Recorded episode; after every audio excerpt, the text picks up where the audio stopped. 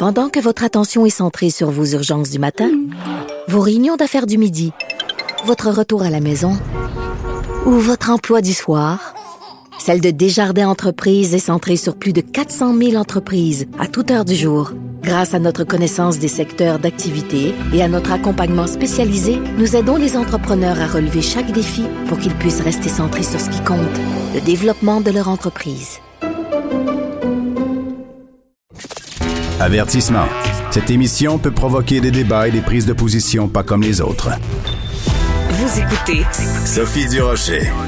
On se doutait bien qu'avec la proposition de réforme de la loi 101 du ministre Simon Jolin Barrette, que ça allait euh, provoquer des réactions épidermiques auprès des anglophones du Québec, mais aussi des anglophones du rock, le Rest of Canada.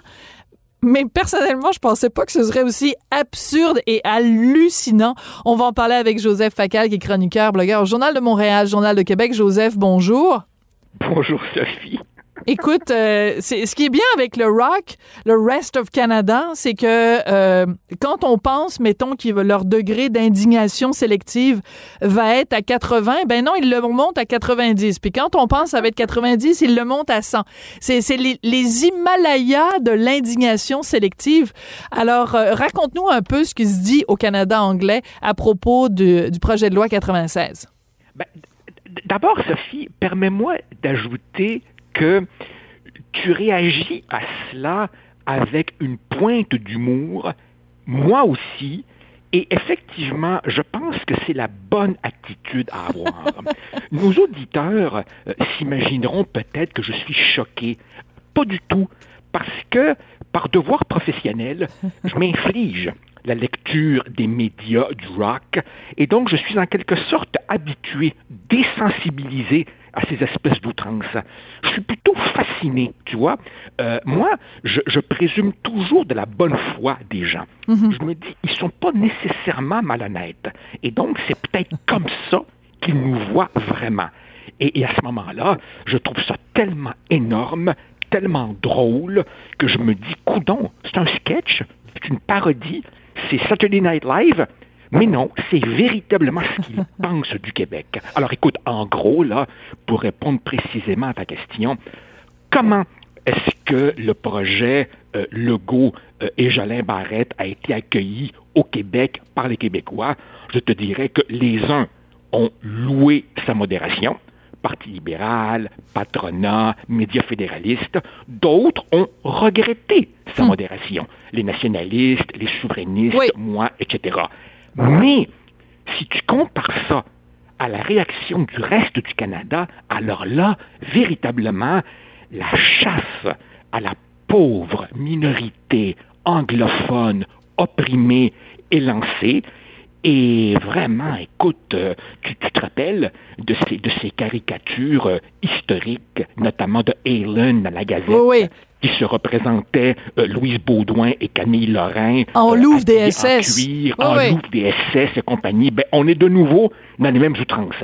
Il suffit, par exemple, de lire le Globe and Mail et, et, et, un chroniqueur vedette comme Andrew Coyne. Et là, véritablement, c'est personne ne vient à la rescousse de la minorité anglophone. Excuse-moi. Ça donne le ton, tu vois. Oui, Draconian, harass, marginalize, restrict. Euh, on dit par exemple que 96, le projet de loi incite à la dénonciation, to snitch. Tu vois le le, le ouais, la délation. Oui, oui. Ah oui, écoute, on est en pleine deuxième guerre mondiale, puis il y a des camps, euh, il y a des camps de concentration à Saint-Donat pour euh, pour les, les, les, pauvres anglophones. Ah et, et, écoute, écoute, le, le, meilleur est à venir. Tu vois, là par exemple, on nous dit que Justin Trudeau ne les défend pas, le Parti libéral du Québec ne les défend pas, parce que tu vois, Justin Trudeau, lui, brade les droits des anglophones pour se concentrer tiens-toi bien, sur la protection des francophones d'un océan à l'autre. Ah bon, ah bon? Ça, pour moi, c'est une nouvelle, tu vois.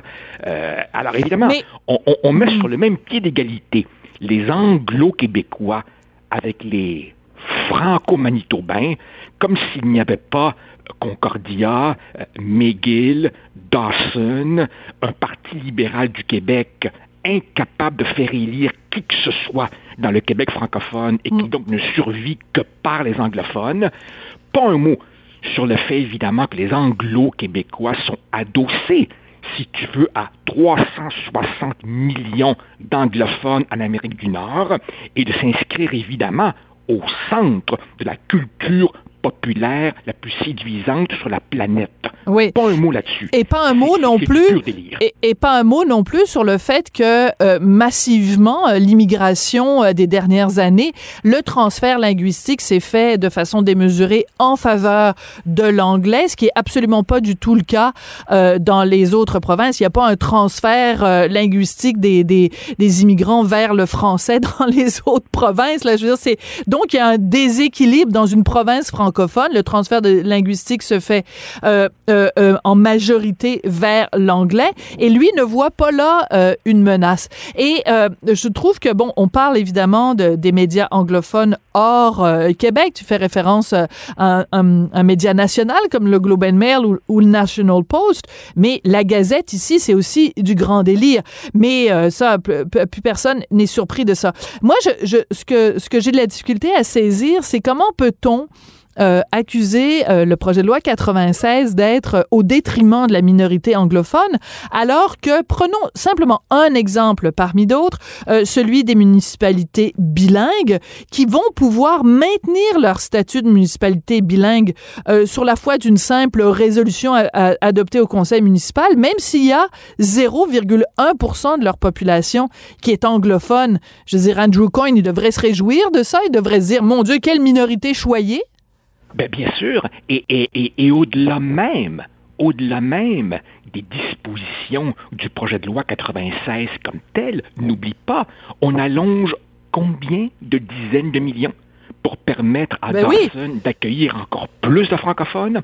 On s'apprête à faire cadeau à McGill de tout un flanc du Mont-Royal Mhm. pour y loger son Royal Vic et ainsi de suite. Mais non, mais non, euh, on, on- on persiste dans cette fiction de la minorité opprimée.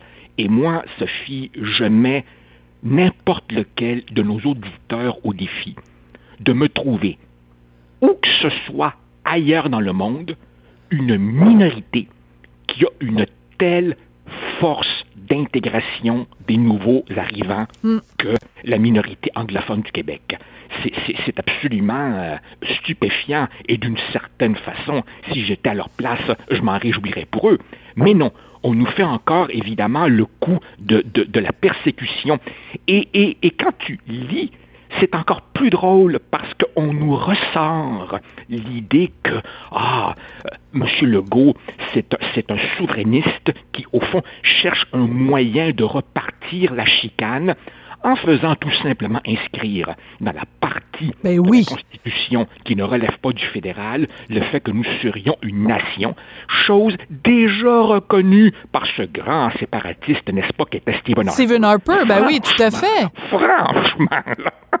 Mais euh, Ah c'est- incroyable. Mais euh, donc, je rappelle, euh, comme tu le rappelles d'ailleurs dans ta chronique de ce matin, le titre de la chronique d'Andrew Coyne dans le Globe and Mail. La minorité anglophone du Québec est la cible, encore une fois, et personne ne vient à sa rescousse. Donc, il y a deux, il y a deux euh, affirmations. Premièrement, il dit qu'on est la cible.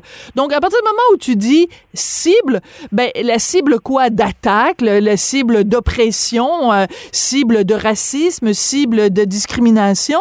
Et dans la deuxième partie, personne ne vient à sa rescousse. Donc, en plus, il accuse tous ceux qui, pourtant, sont des alliés, parce que c'est le mot à la mode, les alliés. Tous ceux qui sont des alliés, il les, accuse de pas en faire assez. C'est une double affirmation stupide. Écoute, Sophie, prends, prends la députation du Parti libéral du Québec. Question toute simple. Combien de députés le PLQ a-t-il fait élire à l'extérieur de la région métropolitaine, c'est-à-dire à, l'extérieur de Montréal, Laval et la première bordure de la rive sud? Réponse 2. Et les deux seuls élus libéraux hors région métropolitaine sont évidemment dans l'Outaouais. Hmm. Autrement dit, le Parti libéral du Québec est un parti qui ne survit que par les anglophones, qui ont donc un pouvoir énorme à l'intérieur du Parti libéral et c'est ce qui explique justement les difficultés de Mme Anglade à prendre les positions Ben oui. qui lui permettraient de reprendre pied dans le Québec francophone. Autrement dit, ils ont non seulement un énorme pouvoir politique, mais en plus des institutions culturelles, éducatives, artistiques de première force et qui évidemment sont euh, garanties par tout notre appareil légal. Alors, n'importe quoi, n'importe quoi pour assurer euh, un peu de vitalité à la francophonie est tout de suite vu comme une atteinte à leur situation. Sophie, on a presque envie d'utiliser le vieux mot de René Lévesque, les Rhodésiens. Les Rhodésiens. Alors, fais-nous une petite leçon, euh, leçon s'il te plaît, d'histoire, parce que euh, j'imagine les gens qui ont moins de 20 ans ou même euh, moins de 30 ans ont aucune idée à quoi tu fais référence. Donc, euh, petite leçon d'histoire, professeur Facal, s'il vous plaît. OK, alors brièvement, euh, il fut un temps où, euh, en Afrique du Sud, il y avait un des plus détestables régimes jamais vus dans l'histoire de l'humanité, qui s'appelait l'apartheid, qui était une ségrégation absolument institutionnalisée. Et juste au-dessus de l'Afrique du Sud, il y avait un petit pays qui avait des politiques identiques, qui s'appelait la Rhodésie, et qui aujourd'hui est devenu le Zimbabwe. Donc c'était un pays euh, jadis où tu avais une, micro-minorité blanche qui faisait la pluie et le beau temps. Et euh, évidemment, elle- elle s'estimait persécutée à chaque fois que la majorité noire revendiquait un minimum de droits civils et de dignité. Et René Lévesque, à cette époque-là, avait dit que quand il entendait les Anglos du West Island euh, euh, euh, demeurer aveugles devant Oui. leurs privilèges coloniaux et se plaindre le ventre plein, il ne pouvait pas s'empêcher, évidemment, de faire le parallèle avec ces, ces- ces- ces blancs rhodésiens. M. Lévesque, évidemment, s'exprimait à une époque où la rectitude politique ne faisait pas les ravages qu'elle fait aujourd'hui et on pouvait appeler un chat un chat. Oui. Alors, euh, Andrew Coyne aurait peut-être euh, intérêt. D'ailleurs, on ne le sait pas. hein, Est-ce qu'il parle français, euh, Andrew Coyne? Il faudrait peut-être euh, lui poser euh, la question. Mais en tout cas, euh, bon, on tape beaucoup sur le, le- le- les doigts de, de Andrew Coyne. Mais, tu sais, il y a Don McPherson de la Gazette qui régulièrement déchire sa chemise parce que, bon, on, on ose revendiquer le, le- droit d'être servi en français. Je pense entre autres aussi à Leslie Chesterman qui s'époumonne sur les médias sociaux à chaque fois que euh, quelqu'un dit euh, ben moi le bonjour hi il me reste en travers de la gorge. Il y a, il y a beaucoup de, de de ré- euh, réactions hystériques et totalement Ouais. disproportionnées du côté du Canada anglais. Chaque fois qu'on dit une chose simple, une chose simple, on est non mais attends, attends juste deux secondes Joseph. La chose simple est la chose suivante. In Quebec, Quebec is a French speaking province and we just want to be served in French.